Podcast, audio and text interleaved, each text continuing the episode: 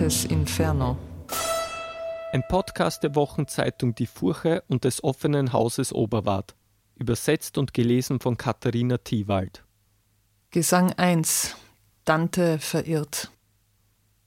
In meinem Midlife war ich, als all dies geschah, und was geschah, begann in einem Wald. Dunkel war er, düster, furchteinflößend. Ich, verschlafen und verwirrt, verirrt, mit einem Fuß gefühlt im Grab. Noch im Zurückdenken packt mich die Angst, gefangen in Gespinsten, irgendwo falsch abgebogen.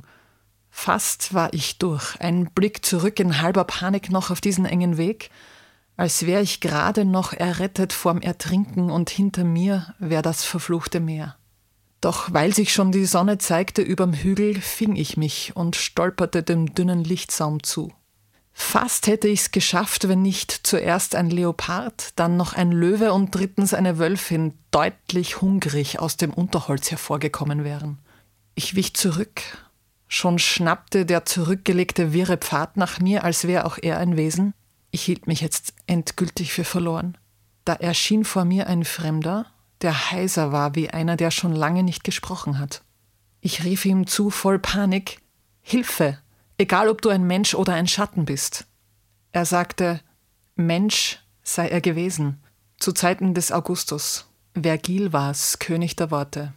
Ich war ganz schön beschämt, als ich so vor ihm stand, nicht vorbereitet. Trotzdem erwähnte ich, dass er zu meinen Lieblingsdichtern zählte und trug dick auf, indem ich sagte, dass keiner mich so inspiriere wie eben er. Er schaut mich traurig an und sagt, auf eine andere Reise musst du gehen, wenn du hier weg willst. Bleibst du, zerfleischen dich die wilden Tiere. Zur Hölle, wo sie hergekommen sind, wird sie ein Windhund treiben, der nur von Liebe leben wird und Weisheit. Von Dorf zu Dorf und Stadt zu Stadt wird er sie jagen, diese Bestien, wie alle Sünden. Doch das ist Zukunft. Drum, bitte, sagt er, akzeptiere mich als deinen Führer durch diesen Ort, der alle Zeiten überdauern wird.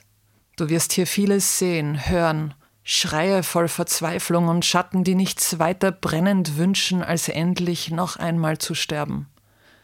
Danach wirst du Zufriedene in Flammen stehen sehen im Fegefeuer. Zufrieden deshalb, weil sie hoffen dürfen auf ein Ende, auf so etwas wie Auferstehung. Wenn du dann weiter willst nach oben, muss jemand anderer die Führung übernehmen. Ich war rebellisch gegen das Gesetz des Himmels, als ich lebte, und so entzog man mir das Zutrittsrecht dort oben. Jetzt tut's mir leid, ich wäre gern in Gottes Stadt. Ich sagte drauf recht forsch, er möge mich zu all den Orten führen, dem Tor von Petrus inklusive, dem Fegefeuereingang. Er forderte mich auf, ihm hinterherzugehen.